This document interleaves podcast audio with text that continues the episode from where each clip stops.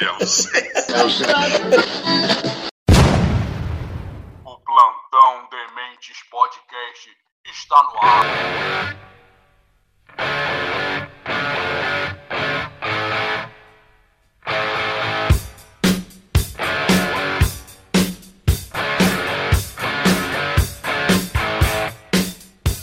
Fala galera, tudo bem com vocês? Está começando mais um Plantão Dementes Podcast e hoje a gente vai falar dos impostos xing-lings. Vamos falar também das secretas no STF proposta pelo Lula. E que tal o Tarcísio reescrevendo a história do Brasil no governo de São Paulo? Ah, também vamos falar do Mauro Cid. O que será que ele falou? E por fim, Vitor Pereira mostrando do porquê ele é detestado pelas duas maiores torcidas do Brasil. É isso aí, depois da vinheta.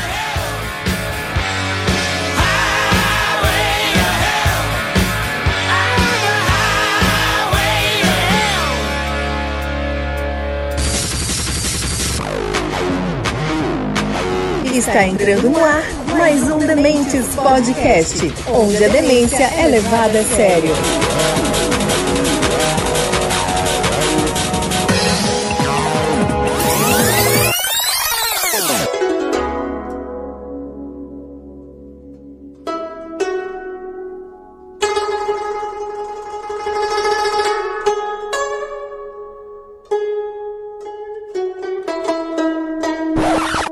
Notícia da Gazeta do Povo. O governo brasileiro implementou o programa Remessa Conforme da Receita Federal, o que afetou as compras de importados na AliExpress e outras plataformas de Não comércio de de eletrônico. flango. Eis um resumo das principais mudanças e o que ainda pode acontecer.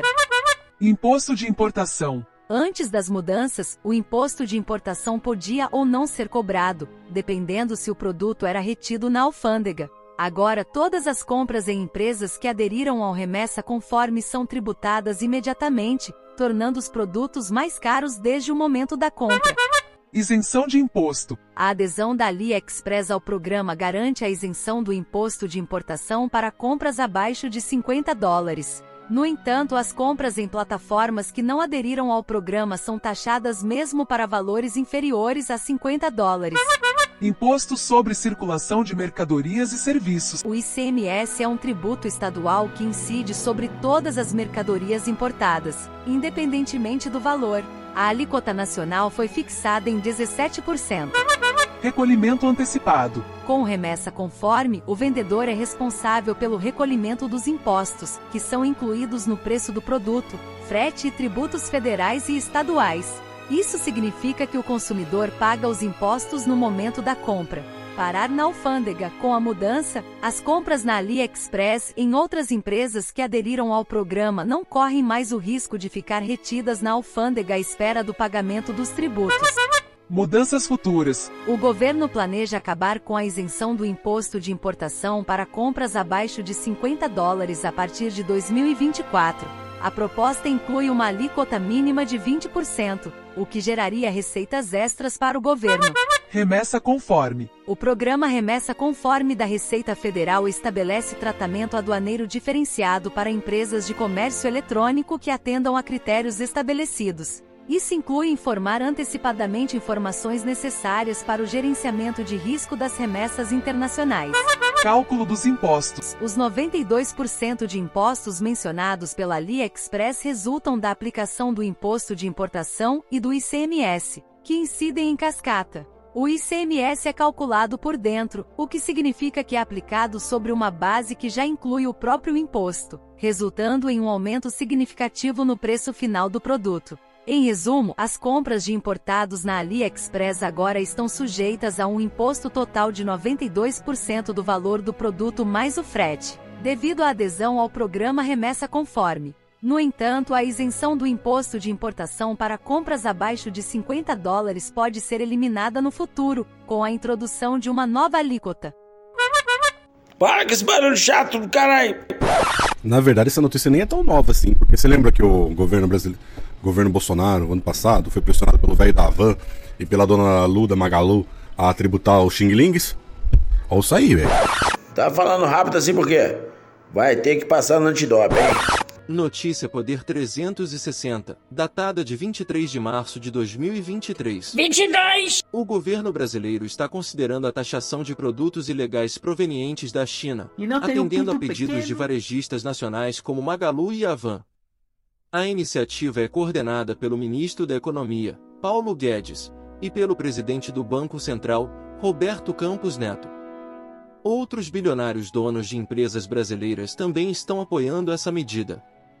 Recentemente, o debate sobre a tributação de produtos importados via avião levou o governador do Distrito Federal a aplicar uma alíquota de 18% de ICMS sobre compras internacionais, afetando empresas como Shopee e AliExpress que não possuem centros de distribuição no Brasil. Chopei, tá de sacanagem, né? Essa iniciativa das empresas nacionais ocorre em meio ao crescimento da Shopee no Brasil, que tem ganhado mais clientes. Analistas preveem um aumento significativo na participação da Shopee no mercado brasileiro nos próximos anos. Além disso, a competição intensificada no setor de varejo, incluindo a presença crescente da Shopee e o anúncio do AliExpress de abrir um armazém no Brasil, tem afetado o desempenho das varejistas brasileiras, como Americanas, Magalu e Via. Também é mencionado que Luciano Heng, fundador das lojas Avan, enfrentou acusações de sonegação de impostos sobre encomendas vindas da China, o que contribui para o contexto dessa discussão sobre tributação de produtos importados. Agora, com esses esclarecimentos, tudo que eu vi, eu posso chegar à seguinte conclusão: a tributação de importados era quase 100% desde sempre. O problema é que o assaltante, no caso do governo, sempre planejou nos assaltar. Só que ou era esquecido, ou preguiçoso, ou fazia vistas grossas e não fazia o negócio. O Shopee, AliExpress, Alibaba, essas coisas assim, sempre poderiam ser tributados, mas era só negado.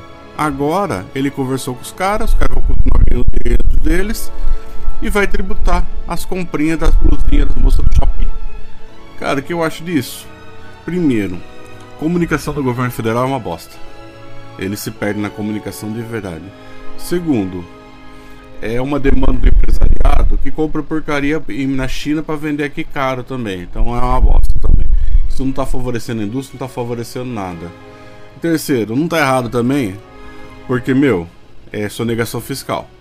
E alguém tem que pagar o imposto como as indústrias nacionais pagam.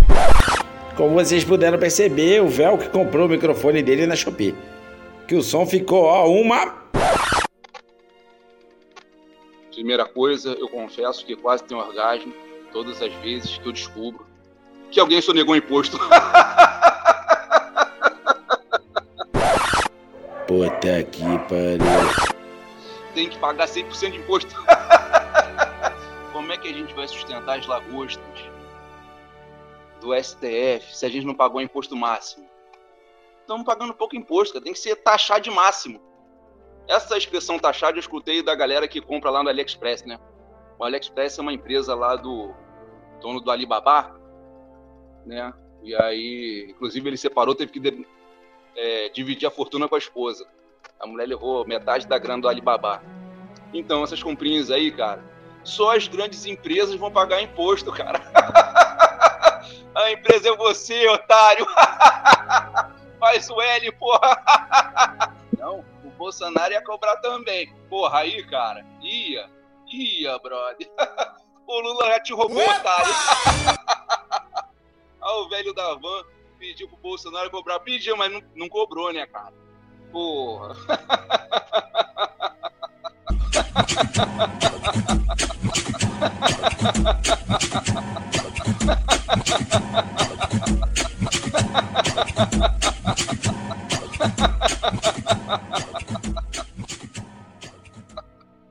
A dona lá da, da Magalu, né? Queria cobrar, taxar essas, essas importações, não é? Ela que fala que o Banco Central está cobrando muitos juros. Olha só o nível de hipocrisia.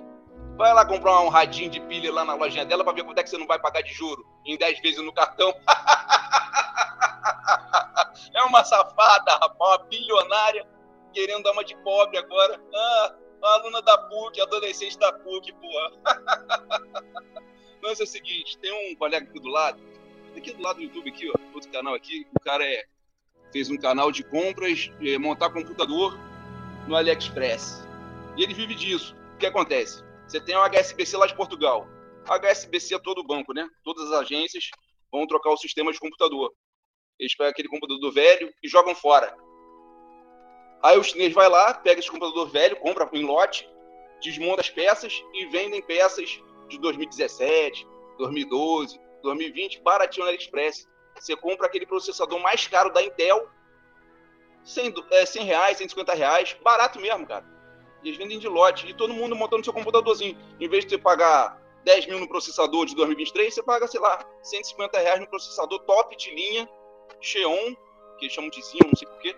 Xeon pô. Mercedes, né? Protótipo McLaren. Você monta um computador McLaren com, pô, sei lá, R$ 1.200, R$ 1.500. Top de linha, com gabinete tudo. Agora vai ser taxado, Brad. Placa de vídeo, que o processador, o computador agora é tudo placa de vídeo, né? Você pagava 300 reais, chegava na tua casa. Agora vai jogar 92% em cima. Esse animal daqui do lado, que fez o L, influenciando os otários a fazer o L, tá lá desesperado agora. Não, vamos fazer um projeto de lei para baixar a escalonada. Até 50 dólares um valor, até 100 dólares uma taxa, até 200 dólares outra taxa, até não sei quanto taxa. Quer dizer, um arrombado, né, cara? Valeu aí, arrombado. Pô, faz a merda e agora o canal dele vai acabar, porque ninguém vai pagar uma peça de. Não vale a pena. Você, com os 92% de taxa, você compra uma peça nova aqui, original, com garantia, com tudo. A garantia do AliExpress, pô, não vale a pena que tem que pagar o frete de volta. Aí para mandar outra peça é complicado. Agora, dá aqui um, uma informaçãozinha aqui rápida. Fique esperto aí lance de leilão, que a galera tá cancelando as compras por causa da taxa. Daqui a pouco vai ter leilão da Receita Federal com essas peças aí, bicicleta desmontada, computador, barco. em breve teremos muitos leilões lá da Receita Federal. E outra coisa, 500 mil compras por dia que chegam aqui no Brasil. Sabe o que acontece? Não dá para é, fiscalizar tudo.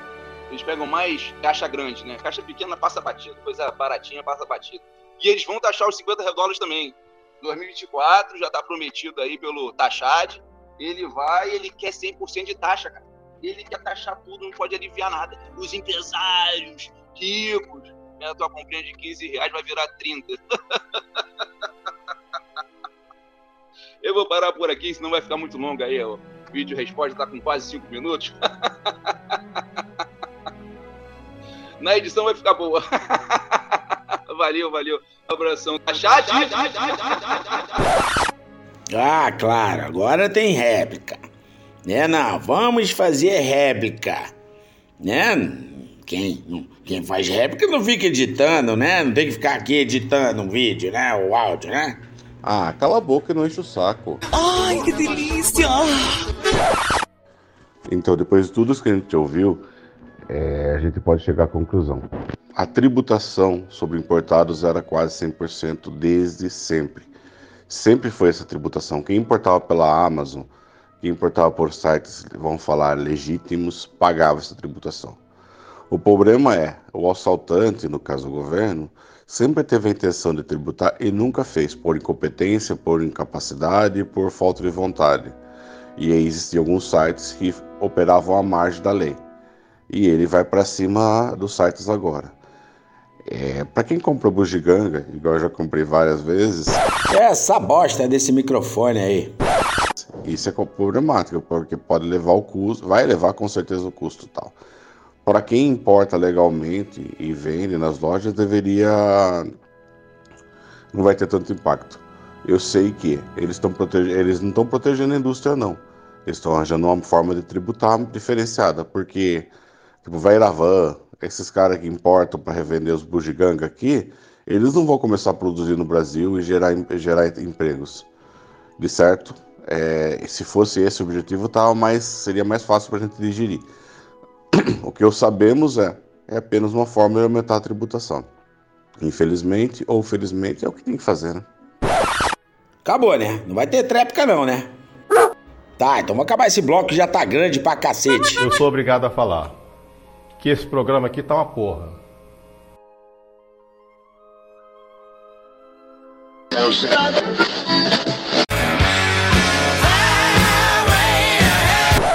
Notícia da EBC.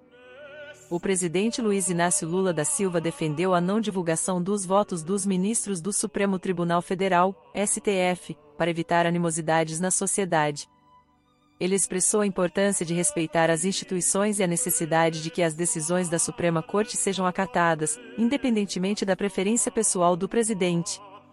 Lula argumentou que a sociedade não precisa saber como cada ministro do STF vota, pois isso frequentemente leva à polarização e ressentimento. Ele enfatizou a necessidade de reduzir o ódio na política e promover o respeito mútuo entre as pessoas, mesmo que elas tenham opiniões divergentes.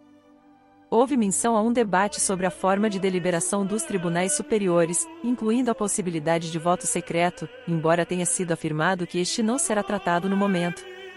O ministro da Justiça e Segurança Pública, Flávio Dino, mencionou que alguns tribunais supremos ao redor do mundo adotam modelos de deliberação privada, mas que é um debate válido para o futuro. A discussão sobre o voto secreto não afetaria a transparência das decisões da Corte Suprema, já que a decisão final seria comunicada de forma transparente, priorizando a posição coletiva sobre as individuais foi lembrado um incidente em que o ministro do STF, Alexandre de Moraes, e sua família foram utilizados na Itália, ressaltando a importância de garantir a segurança dos magistrados. Não cabe o presidente da República gostar ou não de uma decisão da Suprema Corte. A Suprema Corte decide, a gente cumpre. Sabe? É assim que é. Eu, aliás, se eu pudesse dar um conselho, é o seguinte: a, a sociedade não tem que saber como é que vota o ministro da Suprema Corte. É o quê? Ah, eu acho que o cara tem que votar, ninguém precisa saber. Votou a maioria 5 a 4, 4 a 6 a 4, 3 a 2. Não sei ninguém também. Foi o Showa que votou, foi o, o Camilo que votou. Porque aí cada um que perde fica com raiva, cada um que ganha fica feliz. Então, para a gente não criar animosidade, eu acho que era preciso começar a pensar. Isso não é um jeito da gente mudar o que está acontecendo no Brasil. Porque do jeito que vai daqui a pouco, um ministro da Suprema Corte não pode mais sair na rua, não pode mais passear com a sua família. Sabe por quê? Tem um cara que não gostou de uma decisão dele. Então, meu cara, é o seguinte, olha. Paz e amor. É tudo que esse país precisa. É tudo que esse país precisa. Paz, amor, emprego, um bom salário, uma casinha para morar, um carrinho para passear, um belo telefone celular, um belo computador, sabe? Uma boa escola para uma extraordinária educação. É isso que nós precisamos. Mais alguma coisa? A lista toda tá pronta aí? Porra. Minha opinião. Primeiro, vamos começar pela conclusão, porque hoje em dia a gente faz isso, tá? Meu, não tem como o voto do ministro ser secreto. Ele é ministro do Estado. Ele vota e a sociedade tem o direito de saber como que é tem o direito de saber como ele pensa, tem que ter sendo transparente. Isso, ponto. O que eu sou contra, e isso é uma coisa que eles estão curtindo, os ônus e os bônus da própria palhaçada que eles fazem, é esse negócio de TV Justiça. Cara, é um espetáculo, vai lá e vota. O funcionário público não é para ficar aparecendo. Vai lá, junta voto no processo, não precisa transmitir ao vivo o negócio, mas tem que a sociedade saber que tal ministro votou daquele jeito. Faz parte e também a essa especulação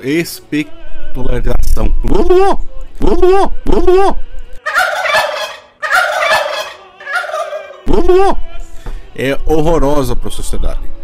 Por outro lado, e isso também defendo, a decisão, por exemplo, não é do, do ministro X, a decisão é da turma tal. Salvo quando é decisão simples, mas a maioria das decisões importantes são colegiadas. A decisão não é do ministro fulano e tal, a decisão é do pleno do STF. E por ser um poder, ela é plenamente exercida, ela tem que ser obedecida. Ponto. Agora, voltando, foi mal pra caramba. Essa não tem justificativa. Ele pisou na bola. Vai mudar alguma coisa? Não vai, porque não depende dele. Ele propôs um debate, inclusive tem gente que é favorável a essa ideia dele. Eu não sou, eu acho que é ilegal, inconstitucional e contra o interesse público. Eu vou acompanhar o nosso relator, Evandro Velk, e estou com ele, fechado com ele 100%, acho que isso aí mesmo está certo. Né? Não tem nem muito o que acrescentar, né, cara? Isso aí, o que está na Constituição Federal, na CF de 88? Tem que ser voto fechado, voto aberto? O que está escrito lá? Eu ouvi dizer que tem que ser aberto, brother. Eles, o próprio STF, botou uma televisão lá dentro para ser é, visto por todas as pessoas. Antigamente, o, antes dessa televisão, um, uma decisão do ministro, sei lá, quatro páginas. O seu, aquele que saiu agora, aquele primo do Collor, esqueci o nome daquela porra lá, do, do, do primo do Collor, falava enrolado pra caramba, ele deu uma, uma sentença, né, uma explanação dele lá, 400 folhas, 400 páginas, brother, negociando 400 páginas, né? 400 páginas, porque ele fica na televisão e vai lá pros anais do STF, né, cara? Pô, brincadeira. Aí, tem ministro aí que quem faz a parada são os auxiliares, né, cara? Tem gente aí que tomou pau em prova e quem. Quando ele lê as coisas que os outros querem, vai bem. Quando ele começa a abrir a boquinha, né? Pessoalzinho aí do. né? Secretário do PT, né? Que, né? Eu tô com o Velcro nessa aí pô, tem que ser aberto mesmo. Vocês botaram a televisão lá, cara, vocês do STF, cara. Pô, agora não quer falar que é ser secreto, cara? Pô, oh, oh.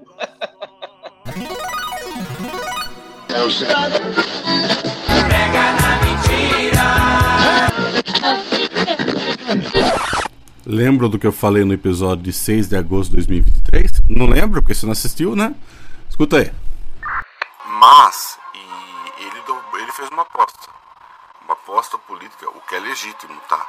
Uma aposta política que nesse método ele vai conseguir fazer essas crianças terem melhor resultado nas provas. Só que, se der certo, ele tá, tá feito porque a, ele teve a grande brilhante ideia de fazer e teve resultado. Se não der certo, Tarciso vai arcar com os ônus políticos da escolha. E paciência. O que eu posso dizer para você? Se você pegar todos os colégios top, todos, todos, todos, e eu posso falar com propriedade, porque meu filho estuda no colégio top, todos eles usam o método apostolado. A parte de é, digital é complementar, não é, não é, não é, não é, não é, não é, não é. Da Mentes Podcast. é a primeira parte. É, você está partindo do princípio que todo mundo tem condições iguais e não tem, ainda mais numa escola pública. Então, eu particularmente acho que não vai dar certo. Eu acho que vai aumentar o abismo na educação. Porém, ele vai arcar com o ônus e o bônus do sucesso, se ele tiver, e o, o fracasso, se houver. Me vejo obrigado a concordar com palestrinha. Matéria do portal Metrópolis. Veja sete polêmicas do governo Tarcísio na educação de SP. Secretaria comandada por Renato Feder tem sido palco de uma série de polêmicas e atraído críticas ao governo Tarcísio de Freitas em SP. As últimas semanas foram marcadas por polêmicas envolvendo a Secretaria da Educação da gestão Tarcísio de Freitas, a Republicanos. Comandada por Renato Feder, ex-secretário da área no Paraná, a pasta é alvo de investigações do Ministério Público de São Paulo, a MPSP, sofreu revés na justiça e tem sido duramente criticada por especialistas em educação. Veja abaixo sete polêmicas que marcaram o início do governo Tarcísio na educação. 1. Um, contratos com a Multilaser. Multilaser animal. A relação do secretário Renato Feder com a Multilaser, empresa fornecedora de equipamentos de informática, virou alvo do MPSP. O órgão investiga Feder por suspeita de conflito de interesses envolvendo os contratos da pasta com a empresa. Feder é dono de uma offshore que detém 28,16% das ações da Multilaser. Laser! O caso foi revelado pelo Metrópolis em dezembro do ano passado. Os contratos entre a secretaria e a empresa foram assinados na gestão anterior e somam cerca de 200 milhões de reais. O governo afirma que não fará novos contratos com a empresa enquanto o FEDER estiver no comando da secretaria. 2. Livros didáticos do PNLD. Em julho, a gestão estadual recusou os livros didáticos oferecidos pelo governo federal por meio do Programa Nacional do Livro e do Material Didático, a PNLD. A ideia era oferecer apenas o material produzido pelo próprio Estado para alunos e professores, além de investir em conteúdos digitais que substituiriam apostilas impressas. A aula é uma grande TV, que passa os slides em PowerPoint, alunos com papel e caneta, anotando e fazendo exercícios. O livro tradicional, ele sai, disse o secretário ao jornal O Estado de S. Paulo ao comentar o projeto. Tu foi alfabetizado pelo governo Tarcísio, né? Depois de receber uma série de críticas, o governo voltou atrás e anunciou a adesão aos livros do Ministério da Educação. O recuo foi anunciado no mesmo dia em que o Tribunal de Justiça determinou que a gestão voltasse a receber o material do Ministério da Educação. 3. Livros digitais sem licitação. Em meio à polêmica envolvendo a saída do PNLD, a Fundação para o Desenvolvimento da Educação autorizou a compra, sem licitação, de livros digitais para um novo projeto do governo, o aplicativo Leia SP. O contrato no valor de 4,5 milhões de reais seria feito com a empresa Buquiri para a compra de 68 títulos literários. Três dias depois, a Secretaria da Educação cancelou a compra dos livros. Em nota, a pasta disse que tomou a decisão para adequação de diretrizes do projeto Leia SP. 4. No aplicativo Minha Escola SP. Na primeira semana de agosto, professores, estudantes e pais de alunos denunciaram a instalação do aplicativo Minha Escola SP em seus celulares pessoais. O app foi instalado em aparelhos conectados às contas institucionais da Secretaria da Educação. Em nota, a pasta afirmou que a falha ocorreu durante um teste promovido pela área técnica da secretaria e disse que instaurou um processo administrativo para apurar o caso. O mesmo problema foi relatado por professores paranaenses quando o FEDER era secretário de Educação no estado. 5. Relatórios sobre aulas. Em 28 de julho, a Secretaria publicou uma portaria que determina que diretores de escolas estaduais assistam às aulas dos professores da unidade e façam relatórios semanais sobre o que for observado. O objetivo, segundo a pasta, seria o de aprimorar as práticas de sala de aula e aproximar a gestão escolar. Para uma diretora de escola estadual ouvida pelo Metrópolis, a medida não tem finalidade pedagógica. Quando você faz uma portaria dizendo que você tem que produzir relatórios para o seu superior, que é a diretoria de ensino, o cunho muda completamente. Sai do cunho pedagógico para um cunho policialesco, afirma a educadora, que preferiu não se identificar, em protesto realizado no dia 16 de agosto, professores também criticaram a medida. Até agora, o ato não foi revogado pelo Estado. 6. Expulsão de alunos. Uma decisão da Secretaria de cancelar a matrícula de estudantes com 15 dias de faltas consecutivas não justificadas chamou a atenção do MPSP, que abriu um inquérito para investigar o caso. A norma da gestão Tarcísio determina que as escolas comprovem tentativas de busca ativa pelo estudante antes da expulsão, mas para o MPSP, a medida pode se comprovar uma violação ao direito constitucional de permanência escolar, à Lei de Diretrizes e Bases da Educação, LDB, e aos Planos Nacional e Estadual de Educação. 7. Erros nos slides. No caso mais recente envolvendo a pasta, erros graves foram encontrados no material digital didático distribuído pelo governo. Em slides da disciplina de História, textos afirmam que a cidade de São Paulo tem praias, que a Lei Áurea foi assinada por Dom Pedro II e que doenças como Parkinson e Alzheimer são transmitidas por água contaminada. A secretaria afirma que afastou os responsáveis pelo material e já atualizou o conteúdo. A coordenadoria pedagógica da instituição vai reforçar a equipe de revisão para que haja aprimoramentos constantes nos recursos didáticos, sempre em total harmonia com o currículo paulista, diz a nota. Sou apoiadora de Tarcísio. Quero vê-lo reeleito em 2026. Se ele decidir concorrer à presidência, apoiarei incondicionalmente. Mas, como paulista, penso que já passou da hora de ele avaliar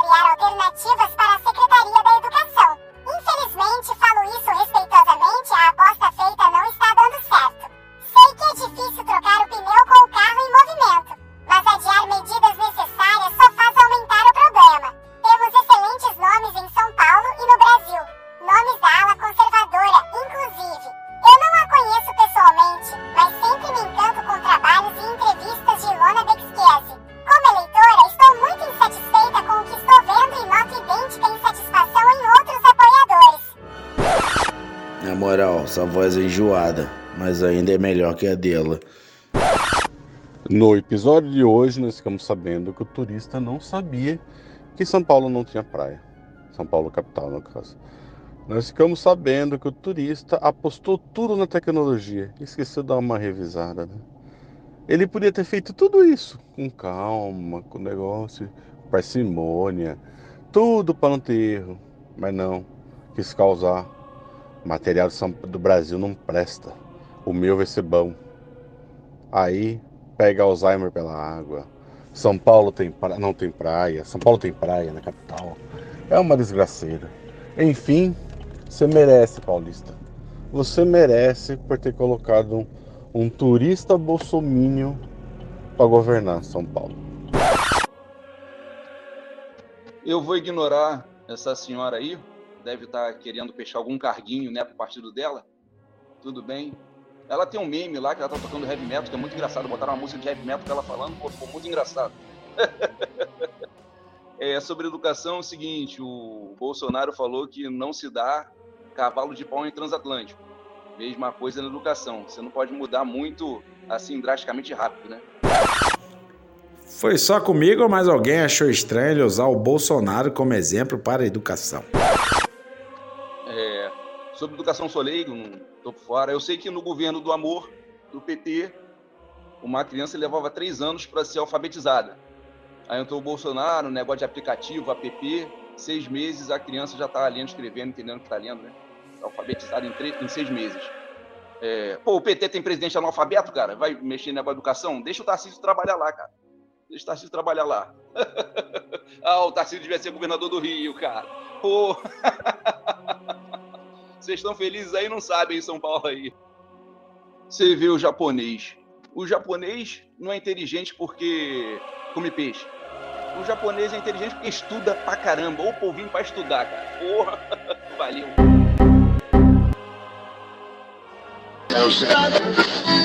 Oh meu Deus, o que que eu vou fazer agora? Deixar o palito do dedo duro pra nunca mais Matéria de Gerson Camarote para o G1. Moraes homologa acordo de delação premiada e concede liberdade a Mauro Cid, ex-ajudante de Bolsonaro. O ministro do Supremo Tribunal Federal, STF, Alexandre de Moraes homologou neste sábado, 9, o acordo de colaboração premiada do tenente-coronel Mauro Cid, ex-ajudante de ordens do ex-presidente Jair Bolsonaro, PL. O ministro também concedeu liberdade provisória a Cid, com cumprimento de medidas cautelares, como uso de tornozeleira eletrônica, limitação de sair de casa aos fins de semana e também à noite, e afastamento das funções no Exército. A homologação ocorre após o acordo de colaboração fechado com a Polícia Federal. A delação refere-se ao inquérito das milícias digitais e a todas as investigações conexas, como a investigação sobre a venda de presentes oficiais recebidos pelo governo Bolsonaro. No inquérito das milícias digitais, a PF apura a existência de uma organização criminosa que teria a finalidade de atentar contra o Estado Democrático de Direito. Mauro Cid está preso desde 3 de maio, quando foi alvo de uma operação da Polícia Federal que investiga a inserção de dados falsos de vacinação contra a Covid, no sistema do Ministério da Saúde, de integrantes da família do ex-auxiliar e do ex-presidente Jair Bolsonaro.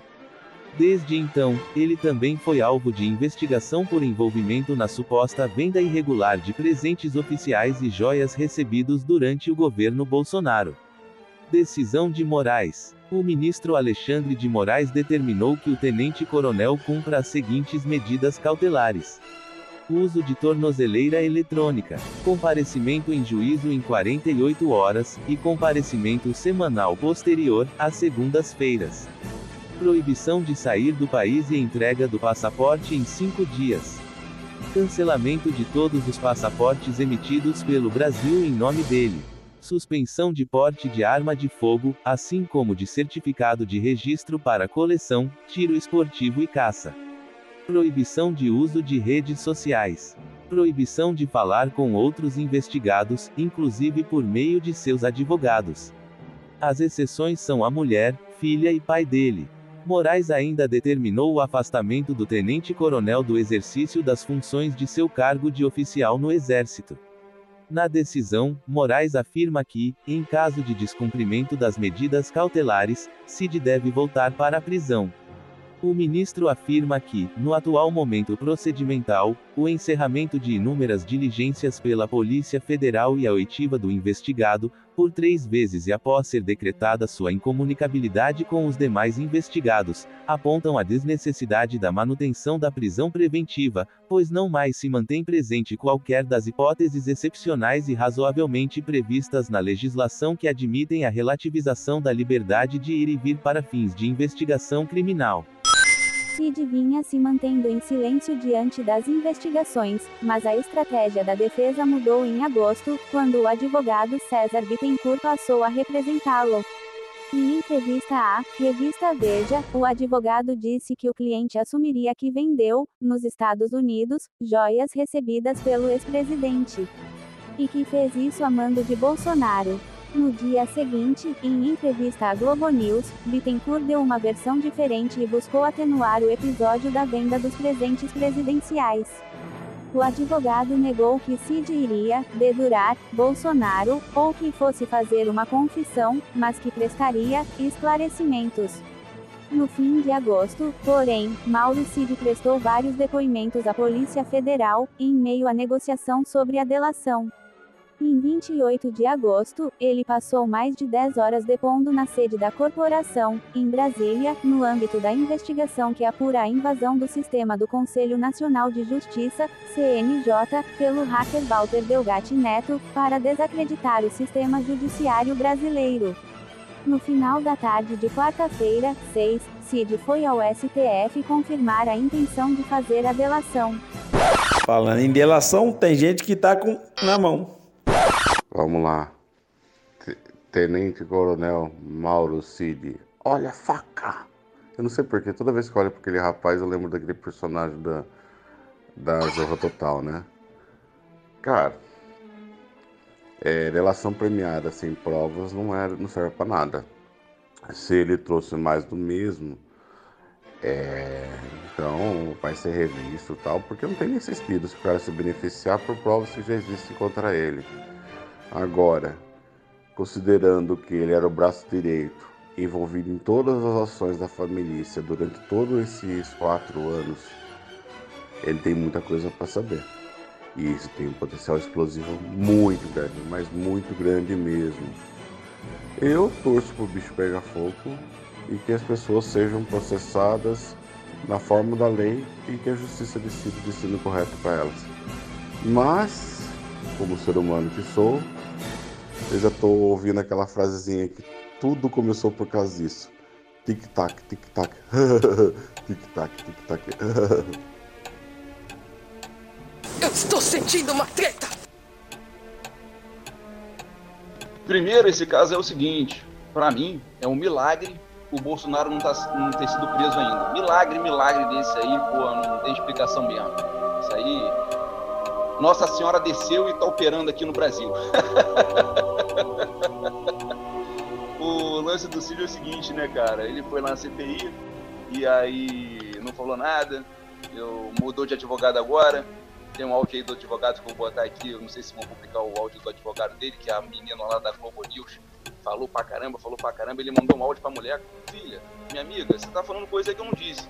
Não sei se é o advogado antigo ou novo. De repente ele segurou essa delação aí, né, pra valer pra ele, que eu acho difícil. Mas vamos ver aí, né? A gente tá sob o domínio lá do Egghead. tá lá na Constituição. Os presentes, o presidente pode vender os presentes que ele quiser. Tá lá na Constituição, né?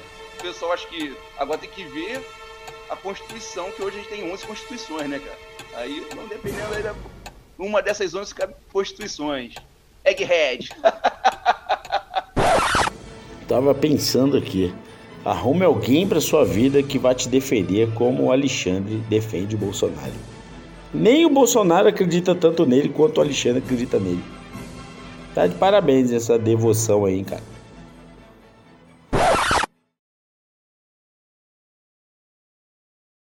Pera aí que não acabou não, tem mais um negocinho aqui. Técnico Vitor Pereira criticou a falta de educação no Brasil, especialmente no contexto do futebol, durante uma entrevista após um evento de discussão sobre futebol em Portugal. Ele trabalhou como treinador no Corinthians e no Flamengo por pouco mais de um ano e expressou sua preocupação com a maneira como as emoções estão ligadas ao esporte no país. Pereira não especificou setores específicos do futebol onde observou essa falta de educação, mas afirmou que é algo que permeia todo o esporte no Brasil. Ele comentou que a cultura brasileira parece permitir que as emoções ultrapassem os limites, levando a declarações e ações que podem ser difíceis de compreender para alguém de fora. Apesar de suas críticas, Vitor Pereira não se arrependeu de sua experiência no Brasil e disse que era necessário experimentar para entender. Ele também mencionou que no Brasil, os projetos no futebol são frequentemente determinados pelo sucesso imediato, e que mesmo após uma vitória, as coisas podem rapidamente desandar devido à intensa emoção envolvida.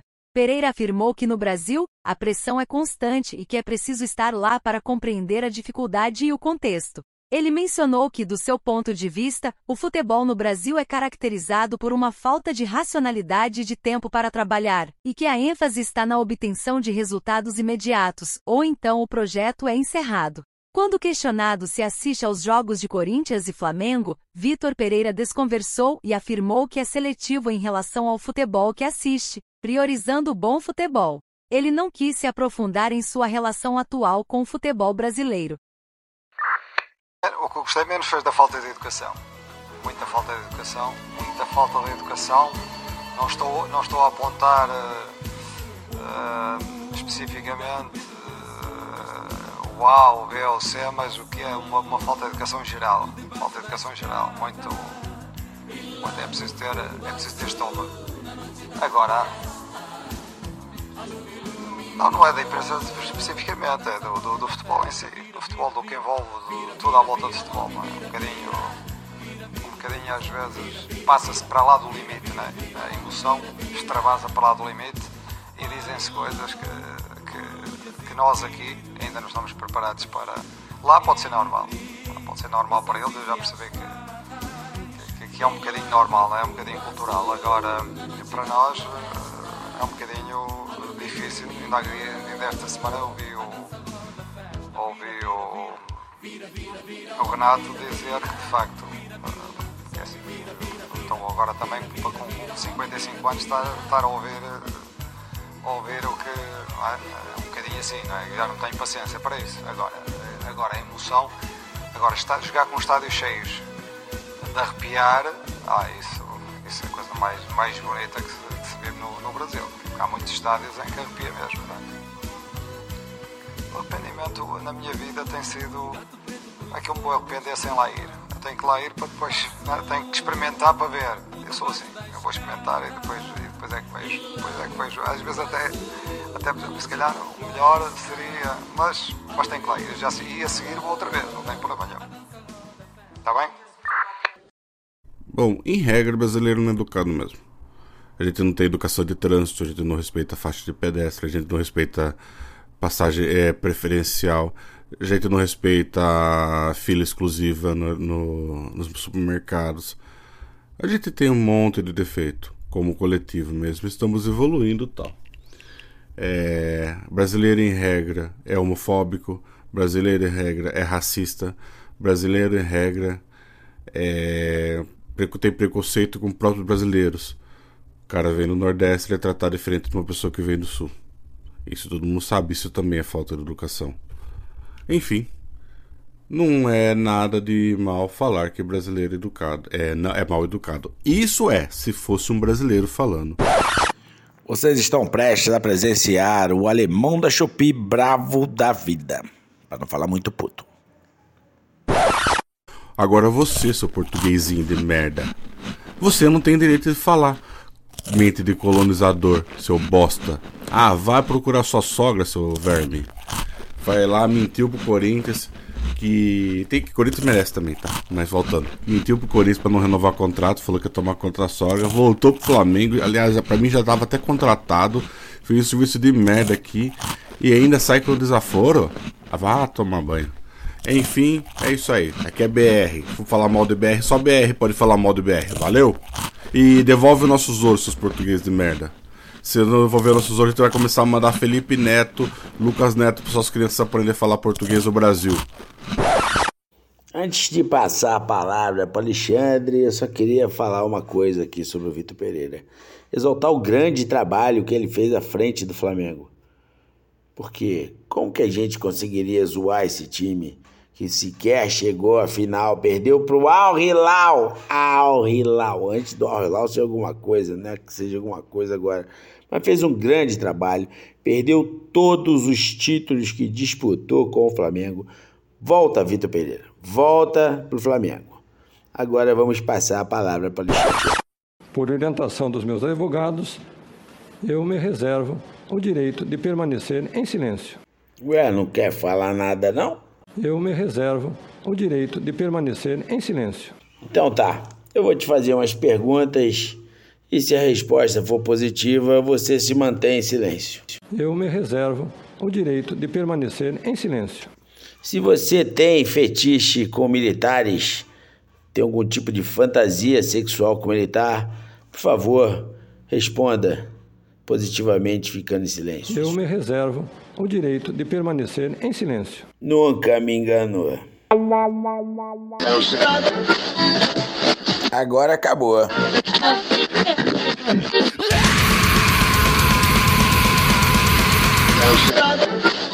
Plantão Dementes Podcast. Plantão Dementes Podcast está no ar. Dementes Podcast, onde a demência é levada a sério.